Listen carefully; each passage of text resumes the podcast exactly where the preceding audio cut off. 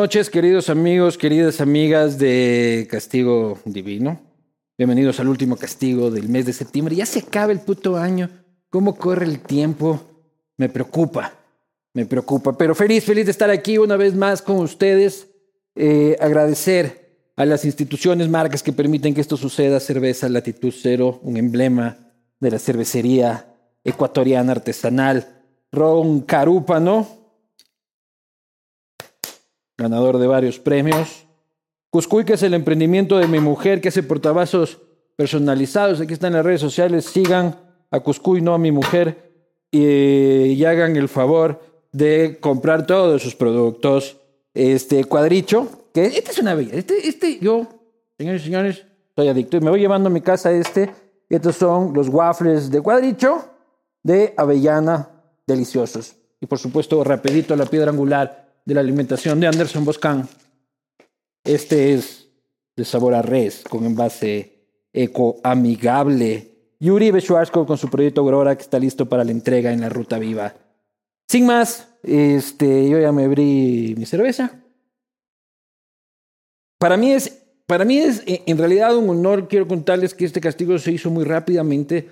Se está grabando hoy mismo, que lo están viendo, cosa que ustedes saben que no sucede, pero hoy día valía la pena por eh, el invitado que está de paso por, por Ecuador, que tiene un concierto este sábado en la Casa de la Cultura. Las entradas están a la venta en Ticket Show.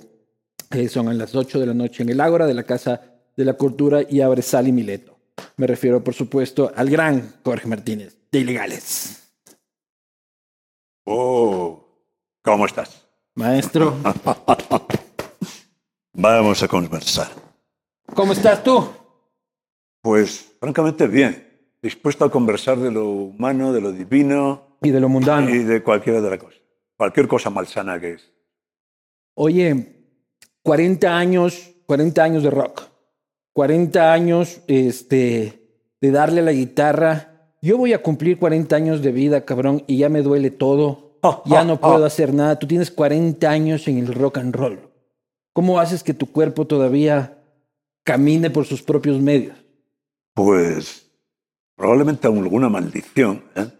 Yo fui hechizado por una guitarra eléctrica en época adolescente y eso me dota de una fuerza y unas capacidades que son impensables en otros individuos. También probablemente tiene que ver que a veces pues, me meto en dificultades en el mar. ¿eh?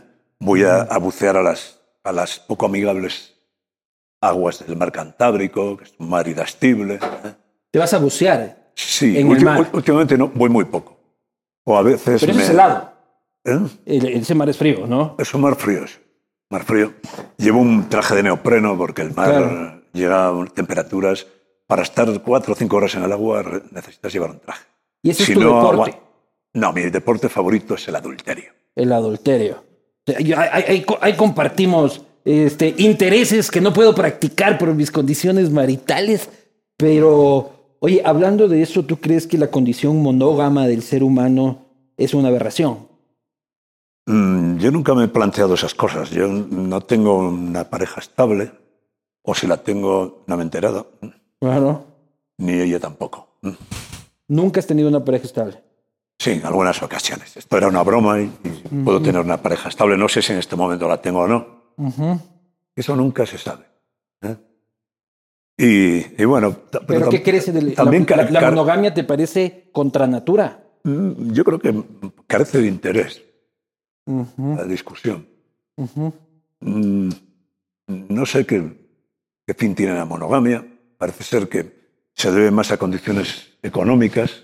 Históricamente, pues aparece por una presión religiosa que probablemente eh, ejercería esa presión porque ese hábito era saludable en el momento en que no momentos en que no existía la penicilina ¿eh? ni los preservativos. La monogamia era para fin, evitar el sífilis. que sí, se evitaba la sífilis. Parece ser que la sífilis eh, se propagó porque los españoles que llegaron aquí tal- tomaron la costumbre de hacer cosas con las llamas.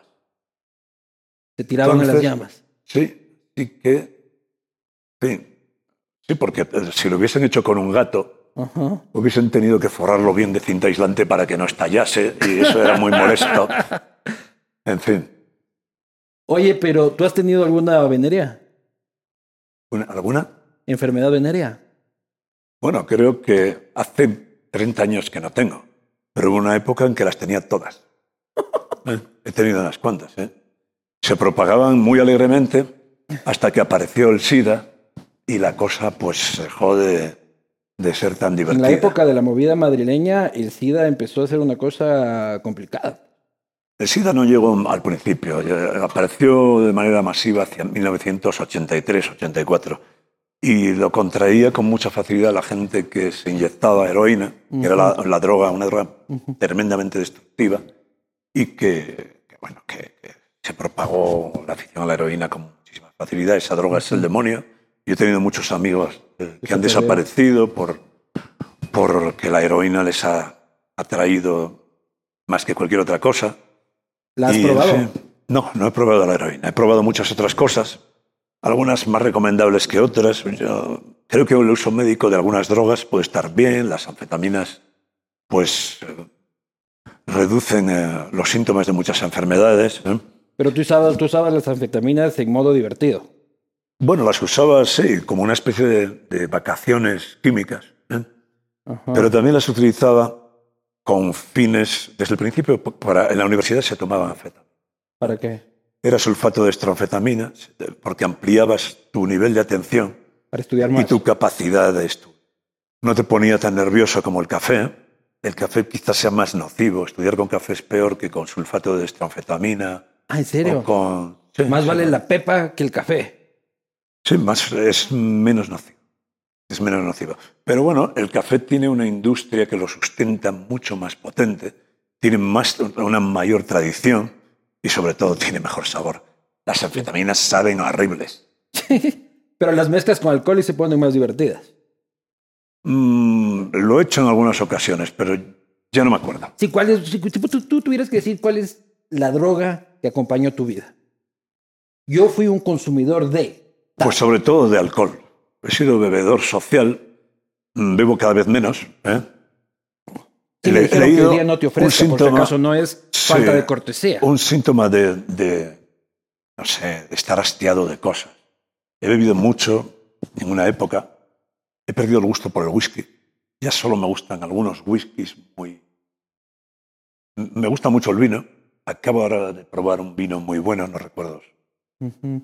Intento autolimitarme porque el discurso ese que hemos mantenido siempre de que cada bebida, cada droga te aleja de quien quieres ser, es una realidad. Y sí que, sí que bebo, pero sé que me está haciendo un daño. ¿eh? Cuando- Pero cuando ¿qué diría, qué, qué diría el Jorge de 30 años escuchando al Jorge de casi 70 diciendo las drogas y el alcohol te alejan de quien debes ser? Eso lo decíamos desde el primer momento. ¿eh? ¿Sí? Sí, sí, sí. Lo que pasa es que asumíamos, como seguimos asumiendo, que de vez en cuando hay que dejar de ser quien quieres ser y que de, y que de manera continua estamos viajando hacia la muerte. Nuestra tendencia natural es hacernos la puñeta. ¿eh? Respirar oxígeno, es- oxígeno es un gas muy tóxico. Nuestra tendencia natural es ir hacia la muerte. No vamos desde la muerte hasta la vida. ¿eh? Nadie ha muerto y, y ha nacido en, Claro. eso es imposible. Nuestra tendencia natural es hacernos la, hacer la puñeta a nuestra salud e ir hacia la muerte. Pero yo soy consciente de las cosas que me hacen daño, no soy imbécil. Pero que me, eh, puedo coger una buena borrachera uno de estos días, probablemente después del concierto del sábado lo haga. ¿eh? Con lo que el viaje en avión hasta Madrid va a ser un trance difícil. Pero Viajar en resaca es una mierda. hago un avión en resaca es, una, es horroroso. un infierno. Es horroroso. Es posible que lo haga, pero, pero soy consciente, como lo era también de joven, de que eso va contra la salud. Pero yo te Yo veo sabía casi cuando- 70 años, hermano, cuando- y estás, estás enterito, cabrón. Yo Sí, a los 70 bueno. no sé cómo voy a llegar. Te digo que yo estoy igual que tú ahora. Tú a los 70 vas a llegar cadáver, no te preocupes. Sí. Con, la- con- con las piernas por adelante, cabrón. Oye, ya que deseaste mi muerte, déjame. no, no deseo tu muerte, pero, pero bueno, he hecho un chiste. Sí, ¿no? no te preocupes. Es un chiste a costa de la vida. Oye, ¿eh? y- y le tienes En este miedo- momento podemos derrochar vida. ¿eh? ¿Le tienes miedo a la muerte? Cualquiera que esté, goce de buena salud, ¿eh?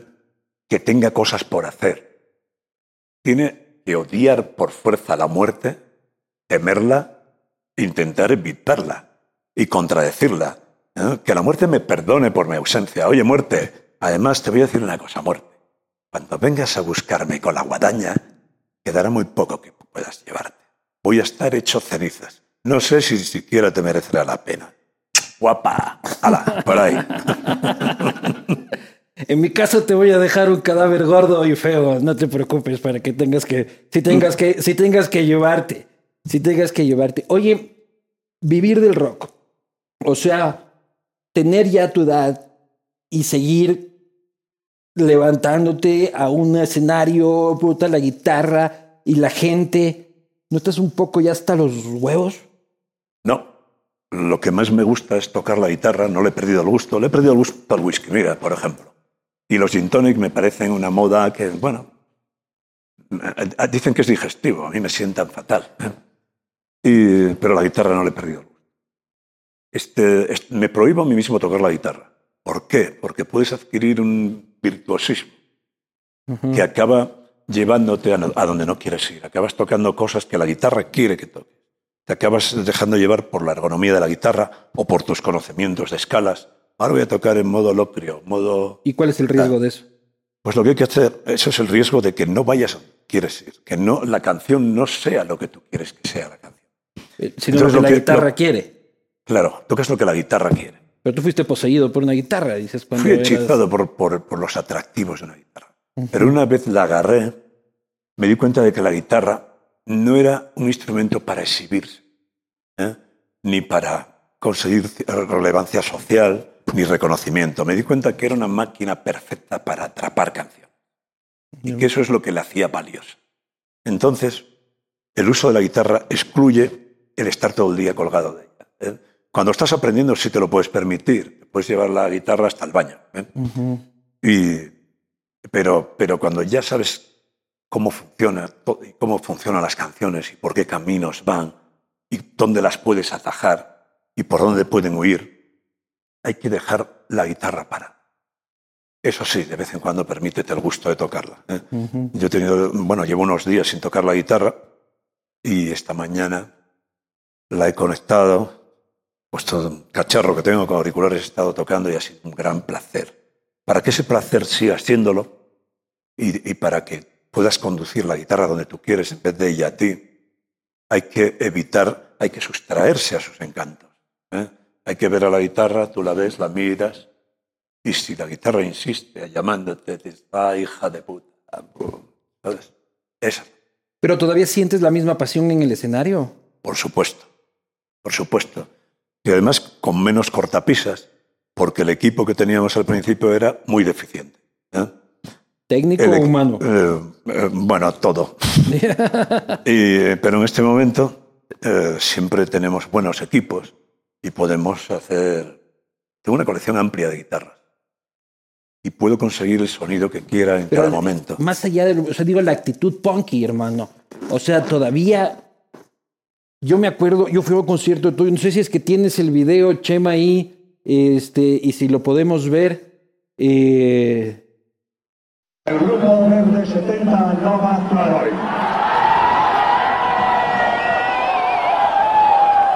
Yo estaba entre esa gente, ¿no? Y tengo también una noticia que no sé si será realmente buena o mala.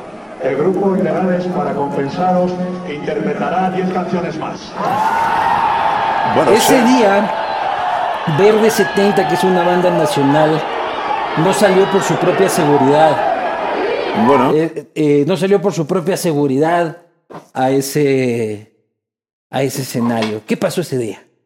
Pues yo no, sé, yo no sé lo que pasó con Verde, Verde 70. Yo solo sé que agarré la guitarra y me sentí como me siento en esas ocasiones. Me sentí muy bien, me sentí enfermo, me sentí grande. ¿eh? Era el momento para para mi otro yo ¿eh? y, y, disfruté de ello. ¿eh? Pero te dijeron por qué no salió y tal y cual. Ahí había una mucha efervescencia no, porque... Parece ser que, que, corría peligro su seguridad. He oído decir eso. Tal. Bueno, pues, pues, ¿sí? ¿qué le vamos a hacer? yo no los he echado tanto de menos como para estar hablando de esto ahora, francamente. Oye, pero, ¿y ese concierto fue un poco brutal? Este. ¿Alguna vez un concierto se ha salido de las manos? Hubo muchos conciertos en los que mm, ni el público ni la industria en ese país o en ese momento estaba preparada para asumirlo. Y algunos conciertos se fueron de las manos. En Ecuador, por ejemplo, hubo un concierto en Guayaquil en el que no existía preparación para, para asumir el, el, toda la euforia propia de un concierto de rock. Y se destrozaron algunas cosas del estadio modelo de Guayaquil. Algunas cosas, sin demasiado valor. Aquello se demonizó, se, se sacralizó lo que no se podía sacralizar, ¿eh? se mintió en exceso y se condenó al rock. El rock no tenía culpa. ¿Qué año fue eso? 1987. Puta, yo era una criatura. Ya no se lo condenó, eres. se condenó al rock. O sea, fue eh, esto es culpa del rock. Sí, todo era culpa del rock y sobre todo culpa de ilegales. Y, y dentro de la culpa de ilegales, culpa de Jorge Martín. En fin, se, había, se vertían mentiras como que había felicitado a los violadores, que no sé qué, a los que provoca. Señores, ¿cómo se puede ser tan mentiroso? Es abyecto. ¡Qué asco! Pero en fin, eh, se intentó prohibir el rock, el rock en español. ¿Y entonces qué pasó? Los ecuatorianos son un pueblo luchador y valiente. ¿eh? Y miles de jóvenes salieron a las calles diciendo que no querían que se prohibiese el rock en latino, el rock en español. Y hemos llegado a estos días con rock en español. También se unieron a la protesta algunas discográficas y algunos bueno, multinacionales ¿eh? que querían solo el rock en inglés y llevar a sus artistas lo de siempre. Ese colonialismo que viene del norte, que tanto se ha apropiado de los bienes de los países centroamericanos y sudamericanos. ¿Eh? Pero Pues sí nada. estás consciente que hay muchos delincuentes seguidores tuyos, ¿no? Yo fui uno de ellos. Bueno, O sí. sea, eh, hay mucho delincuente que escucha ilegales. Sí, hay muchos delincuentes que escuchan ilegales.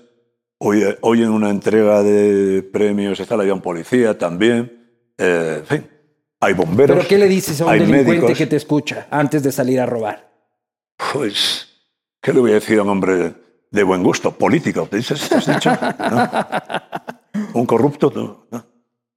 Ah, ¿Pero qué le dirías a un delincuente que escucha ilegales delincuente para, para, enti- para, para en- sentirse eufórico y salir a Entiendo a robar? los delincuentes, aunque me roben. Entiendo a los delincuentes porque los delincuentes no surgen de la nada. Los delincuentes surgen de callejones sin salida. ¿eh? ¿Alguna vez delinquiste? Unas cuantas. Al principio, además de, de ilegales, se nos acusaba hasta de una docena de delitos diferentes. Y además hay leyes tan, tan estúpidas, tan absurdas, que, que no puedes evitar contradecirlas o incumplirlas. No se puede... no, hay leyes muy estúpidas. Y es in- imposible contradecirlas. Espérame un segundo. Vas a Oye, cruzar la me calle. tienen hasta los huevos ustedes allá y la entrada y la salida, disculpen. Este, o se callan, se van y cierran la puerta. Discúlpeme que Yo también te- eh, agradecería lo mismo Ajá. que está proponiendo mi amigo, Ajá. porque distrae, sí, sí. el pensamiento no fluye igual. Salud una- por es- eso con tu agua, compadre. con agua, pues. Me parece Entonces me una- decías de que, de, de que has delinquido este, en varias ocasiones. ¿Cuál es el peor delito que has cometido? Pero no me vengas así con que, eh, eh, así que dijiste, hijo de puta, me voy a ir preso por esta huevada. Bueno, la verdad es que en una ocasión, hace ya mucho tiempo, inicié una pelea en un bar que no podía salir bien. ¿eh? Pero me estaban molestando de tal manera que nos pusimos de acuerdo y dejamos el bar plano. Plano. ¿Hace No, cuánto fue? es- Eso fue hace, pues a lo mejor hace veintitantos. Me acuerdo que estaba con mi amigo Julito. Estábamos a la puerta, además nos habían expulsado. Julito es un amigo mío muy combativo y él insultó a uno de los porteros. Entonces el portero, muy grande, mucho más grande que mi amigo, bajó a, a pegarle. Y yo le puse la zancadilla y ¡plas! se desplomó aquel hombre todo lo grande que era. Y mi amigo pues lo, arregló. Pasó otro portero, enorme también, a, ayudar a su compañero. Y por el mismo sistema simple de tirar la pierna, ¡bum! Volví a robarla. Y yo me encargué de dejarlo fuera de combate. En ese momento, Rito y yo nos miramos uno al otro. Entramos al local. Se nos había- se habían portado de una manera mm, repulsiva. Habían insultado, habían- y empezamos a destrozarlo todo. Tenía un montón de botellas, le pedía a las camareras, apartaros. Y fin, flash, hicimos blanco, volvimos, destrozamos toda la botellería que había. ¿eh? Estábamos felices. Cogimos a una- y entonces llamaron a la policía. Y el resto de gente huía por su vida. Sí, mucha gente salía. Salimos a todos, de los, los porteros ya estaban reponiéndose. Llegó la policía y estaban buscándonos. Eh, recuerdo que entramos en un portal y buscamos refugio en una cosa que era como la visera de unas tiendas que habían abajo. Pusimos allí, veíamos cómo nos buscaban. Aquello se balanceaba un poco. Y cuando estábamos arriba, viendo todo, Jorge, Jorge, ¿quieres una cerveza? Fantástico. Ahí tomamos la cerveza y tal. Bueno, entiendo que es un delito destrozarle a alguien. eh, Totalmente. Oye, pero- ¿y- pero- ¿y, y pero fuiste tal- preso alguna vez? Me llevaban al cuartón cuando había una pelea de estas, o algún desorden o algo. Lo hacían preventivo, incluso. Cuando había peleas entre bandas, vamos a llevar a este que es el que maneja, uno de los que maneja las bandas. No era así. ¿Cómo pelear entre bandas? Sí, había peleas entre gente de distintas zonas o tal. Los mods, los rockers, los- existían tribus ur- urbanas. Yo no era mod ni era rocker, me gustaba la música de los mods, de los rockers, todo. Tenía amigos en todos, tenía amigos punkis. ¿Y te tenía, llevaban tenía preso por qué? Para evitar, porque creían que yo era el que provocaba eso. Claro, me cojo al líder para- hasta para que, calmar claro, a las hasta que llegó alguien y se dio cuenta que, que no era así. ¿Esto en Que- Madrid o en Que Asturias? yo era la parte negociadora. Oye, estaros quietos. Vale, estos son los punkis, déjalos en su sitio y no vayas a... eh. Y los punkis, no os metáis con el tupé de estos que os van a dar, ¿vale? Sí, estaros quietos. Así que al final era un pacificador, un elemento pacificador. Y, y- y tal. Pero preso por tus propias Pero, acciones. pero muchas veces cogían nada, por mis propias acciones, pues sabemos que la, la justicia no funciona bien. A mí siempre que me han condenado por algo es por algo que no he hecho. ¿eh?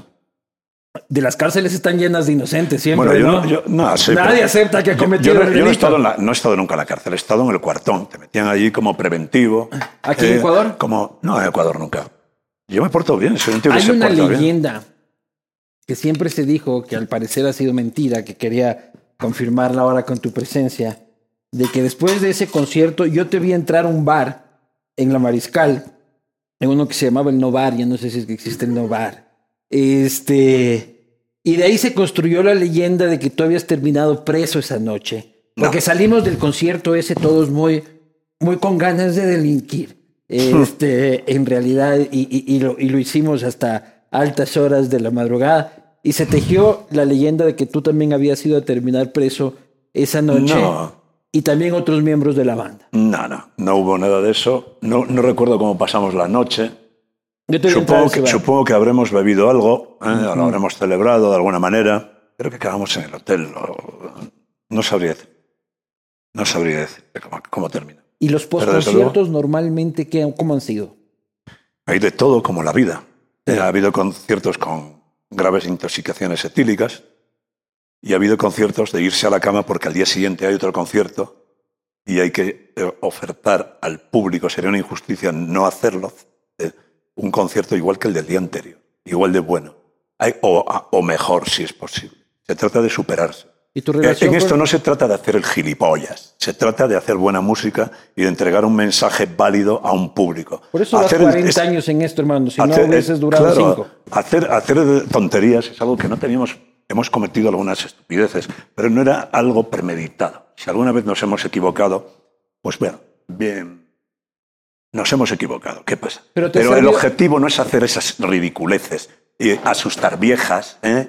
o ir por ahí a, a robar no sé qué. Yo jamás he hecho ninguna mierda de eso. Si me habéis visto envuelto en algún combate porque, porque existían esas tribus urbanas o esas cosas, ¿eh? pues ha sido porque, porque era lo normal, era inevitable. Pero no he ido a meter las narices en esas mierdas. Yo soy un tío que hace canciones de alta calidad. Soy un tío que vuelca el corazón y los conocimientos en hacer esas canciones. Me mato por hacerlas bien y me mato por entregárselas a un público que se las merezca. ¿Eh? Y has sobrevivido enormemente en el Hacer tiempo, Pablo. mamonadas de esas que, que hace mucha gente y que hemos hecho alguna vez, un día que estás borracho, que, que no, que no, tu cerebro no va bien, pues puedo haber hecho unas cuantas, como muchas otras personas, pero generalmente he evitado hacerlas desde, pero no desde la, la época desde que tenía cuatro años. ¿eh? Yo cuando iba cuatro años no me ponía a romper cristales porque sí, me parecía una mamonada. ¿eh? A lo mejor me iba a caz- a cazar bichos peligrosos.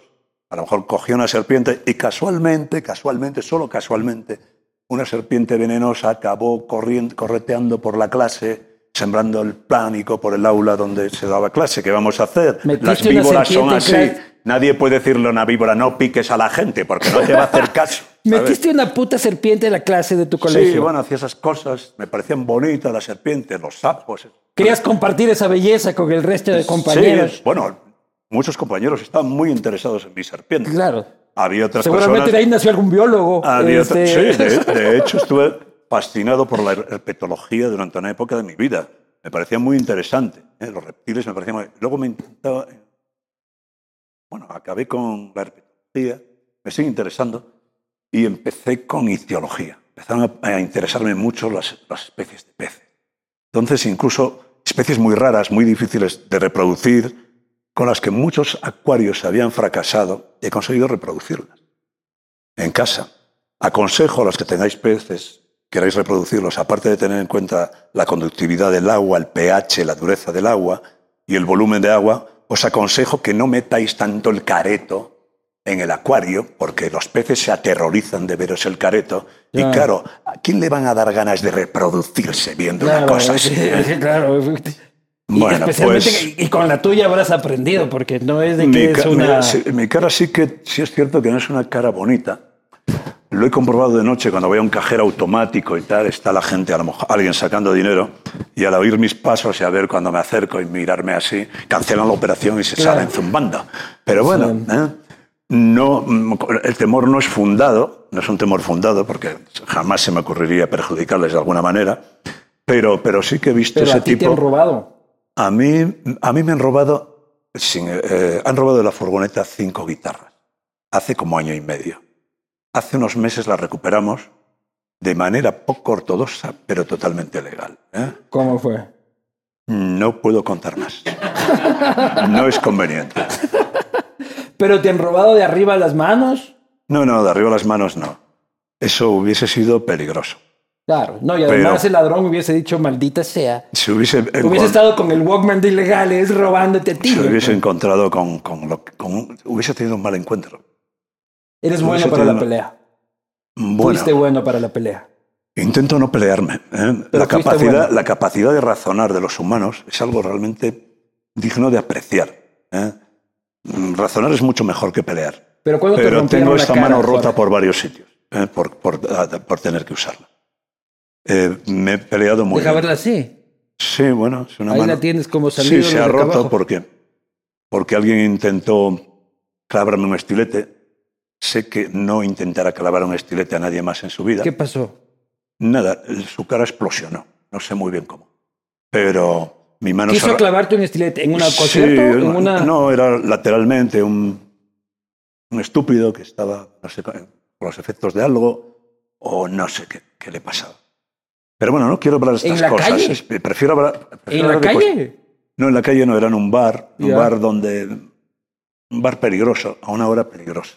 Ya. Para, y bueno, pues... eh, No volver a coger un estilete. no, porque este, recuerdo que saltó tanta sangre que mi, mi cazadora, la chupa que llevaba, bueno, toda la gente tenía la cara llena de sangre, el tipo quedó de...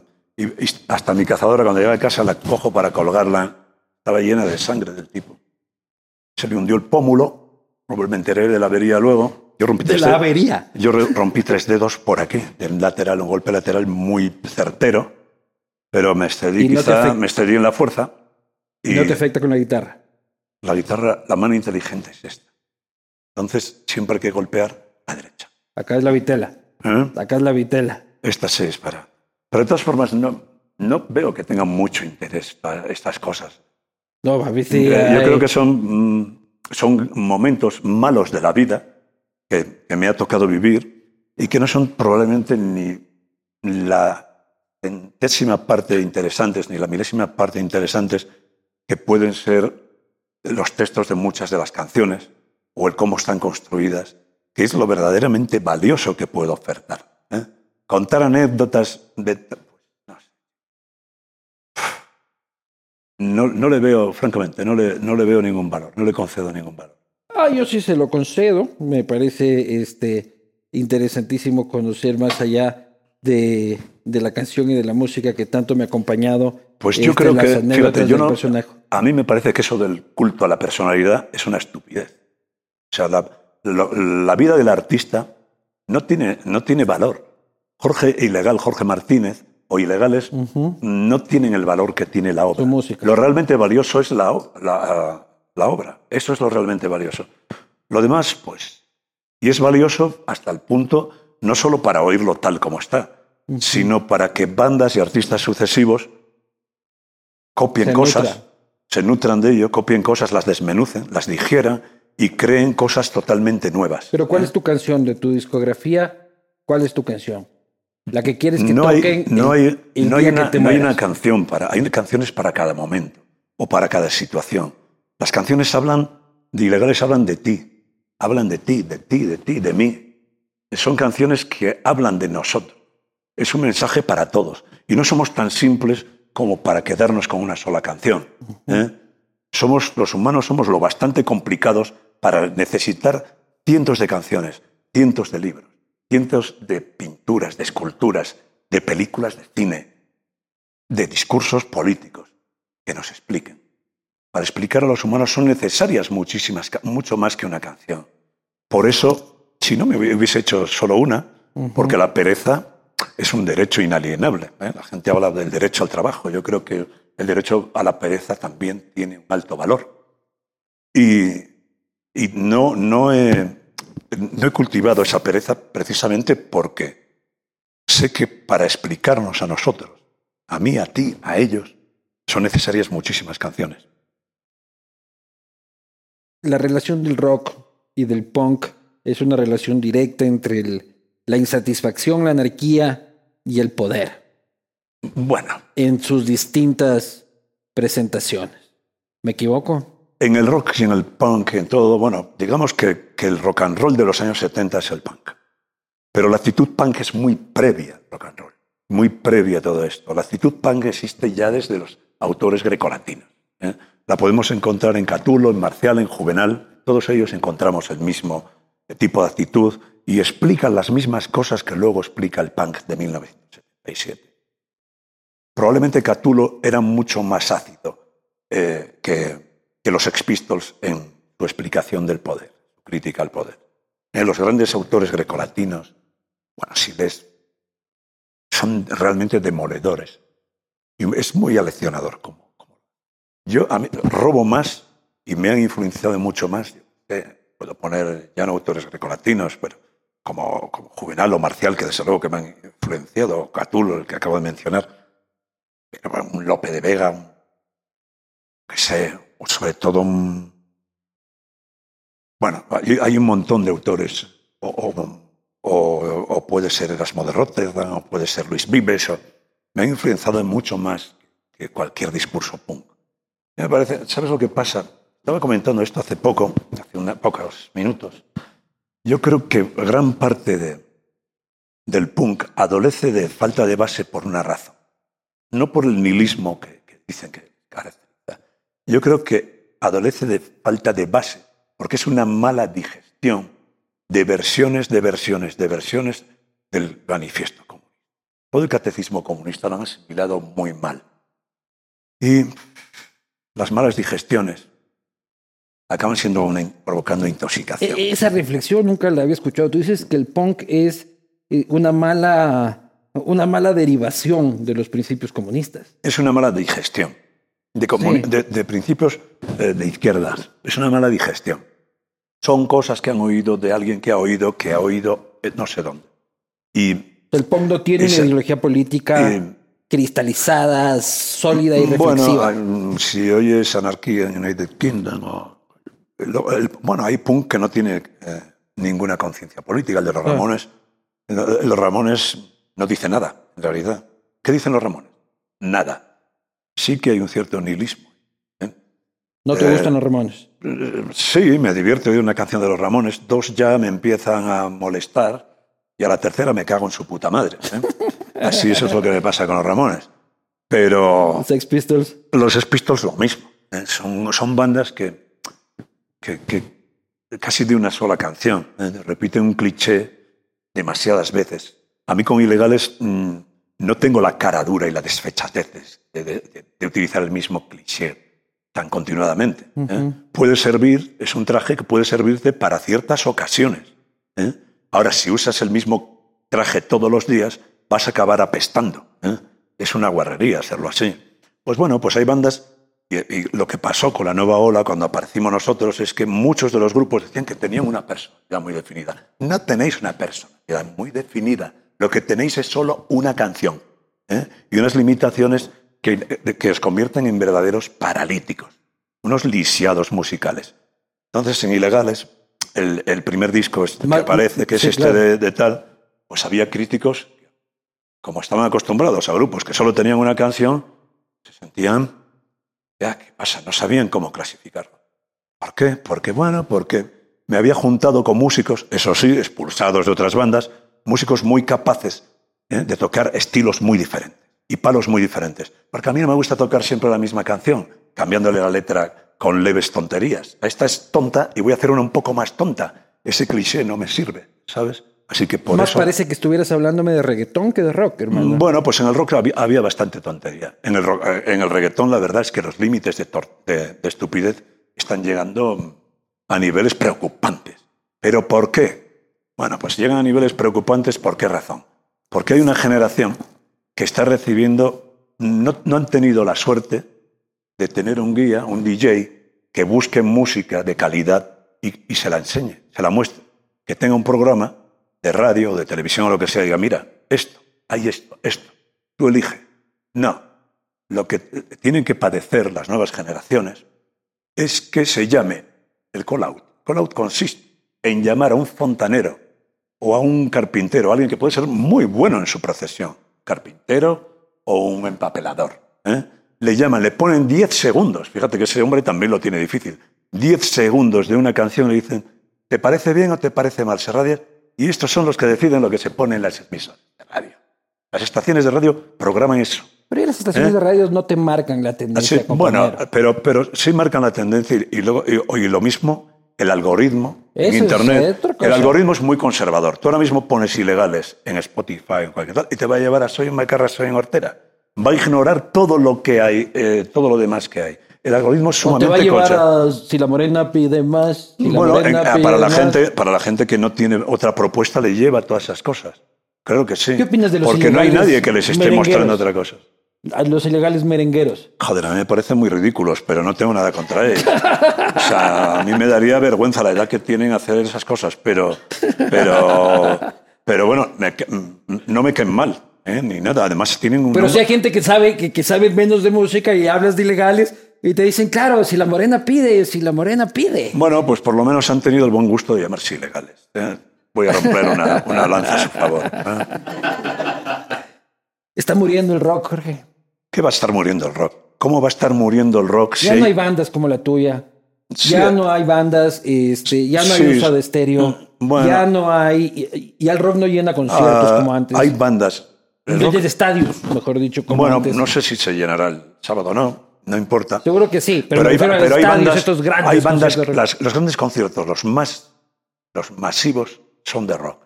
¿Y por qué el rock es tan sólido? Bueno, el rock ha hecho, ¿Qué banda es un, El- da un rock- concierto masivo hoy? De rock. pues, pues cualquiera de las antiguas, de las antiguas. desde ACDC hasta tal. De las antiguas. Bueno, y de las, y, y de las nuevas. banda nueva. The Killers están, están llenando, o, bueno, hay un montón de bandas nuevas que están llenando. Eh, estuve viendo ahora, sí, bueno, hay un montón de ellos. que están- No me digan que Foo Fighters son unos chicos de 18 años, ¿no? Bueno, Por el amor de Dios. Bueno, hay, hay un montón. Si ahora mismo bu- buscamos, encontramos un listado amplio de bandas que están llenas. Pero no se encuentra el rock en un momento complicado. Yo creo que no. Es imposible. Además, económicamente, eh, económicamente es imposible. Te voy a decir por qué. El rock ha generado una industria y ha conectado con un montón de industrias ya desde los años 50, cuando se decía que iba a desaparecer en, en unos meses. El rock ha creado y fortificado y conectado con otras industrias. La primera, la de la cerveza. ¿eh? La gente de reggaetón no toma cerveza así. ¿eh? No, Pero la gente de rock toma, es una, hace un consumo eh, por placer de un montón de cosas. No solo pagan la entrada del concierto, con el que dan vida a empresas de transporte, de sonido, eh, los músicos, técnicos, etc. También se consumen cervezas, refrescos de todo tipo. Les gusta oír las cosas con... con Drogas de varia con- índole también. también, con- les gusta oír las cosas con equipos de calidad. No se conforman con oírla de cualquier manera tal. No. El rockero, incluso el rockero de base, Es muy crítico con el si sonido. puede, tiene un buen equipo. En fin, hay toda una industria muy sólida que sustenta, que sustenta El rock. whisky también es y muy que el cercano. rock es, el ron es muy sustentado por eso. cercano.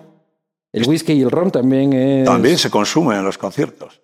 Yo veo los conciertos de ilegales y eh, eh, lo comento con la gente de, muchos de los locales. ¿eh? Que aunque no se cobrase una entrada, estaríamos ganando dinero. ¿Mm? Pero ahora en los conciertos no dejan beber, hermano. Pues será aquí. Claro, así en España se no bebe en todos los conciertos. Claro, qué envidia. No, Mm. aquí uno tiene que meterse Eso en, sí, en en un España- tercer testículo de ron para... En España para- se bebe en todos los conciertos, eso sí, en vasos de plástico. ¿eh? Claro. Y luego también hay una cosa que he comentado hasta la saciedad en estas entrevistas, es que los ecuatorianos sois la leche. A la tercera copa de etílicos ponéis malísimos. Mis amigos ecuatorianos, ya estoy harto de decirles, como toméis la tercera copa no os llevo el taxi ni nada, tío. Es que, Somos es malos que- borrachos. Es que sois muy malos borrachos. tío. Sois- sois- es, eh, Nos ponemos llorones, Los cantores, los europeos- los europeos o, o- o peleones. sí, los europeos se toman un montón de cosas, de copas y siguen deambulando por ahí como zombies, pero... Y nosotros que nos ponemos violentos, románticos, Oh, tremendos. este, cariñosos. Mm, se mean en plena calle. En fin, las vomitonas empiezan muy pronto eh, y suelen vomitar justo cuando, lleva, cuando llega el taxi donde los vas a meter. ¡Bumba! Llega el taxista y el taxista ve a alguien vomitando y Claro circula. sí. O sea, es que sois la hostia. ¿eh? Oye, este país, esta es la, ¿cuántas veces lo has visitado? No soy buen contable. Muchas veces. Muchas veces. Quito, Guayaquil, ¿dónde más? Más a Quito, mm, pero también hemos tocado en, Guayaquil varias veces. ¿Conoces Manta? En Ibarra, en Manta hemos tocado. Manta es, yo soy embajador no nombrado de Manta, hermano. Tienes que irte a vivir ahí, esa ciudad es una belleza. Es- sí, sí, me encanta Manta. Y me encanta la gente. Toda, no hay prisa con nada. Me subí en uno de esos autobuses de colorines. Ah, a Manta, a Manta, decían. Estábamos en... Vale. Los del grupo decían, joder, Jorge, una... Pues En yo me voy. se llama. Y me subí en autobús, iban poniendo una música... No era reggaetón, era música como tropical. Cumbia, pero, pero de cierta calidad, ¿eh? Cuidado, ahí está. Pues voy a cantar la canción esta que suena. No sé qué era de un caballo. Pues el caballo, qué cojones. Y, y nada, nos paramos en Manta, nos fuimos a tomar unos Cuba libres. Hay que Lindo, pedirlo sin hielo, por favor, la Coca-Cola fría, y el- porque el hielo de aquí a nosotros nos produce, y el agua de grifo nos produce una diarrea atroz. Ah. A los Y no- extranjeros. sí, no quiero pasarme ahí sentado sin manos. ¿eh? No, pues, pues así son las cosas. Pues ya es el tiempo, mira, estoy hablando mucho sí, sí, tiempo, sí, tengo que conservar la voz porque he dado t- tantas entrevistas, he hablado con tanta gente que, que el concierto corre peligro. ¿eh? Quiero dar un buen concierto el sábado ¿eh? en el Ágora de la Casa de la Cultura y para darlo hay que tenerlo todo.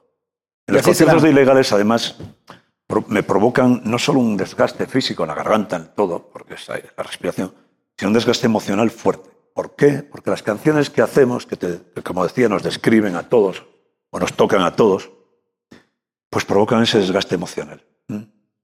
Y, Suerte, suerte el sábado. Estoy seguro que va a ir de puta madre. Eh, ticket show, este, las entradas. Este sábado a las 8, Casa de la Cultura abre eh, Sally Mileto. No pueden perderse los 40 años de la carrera de esta enorme banda del rock and roll. Gracias. Cerramos agradeciendo a Cooper Tires.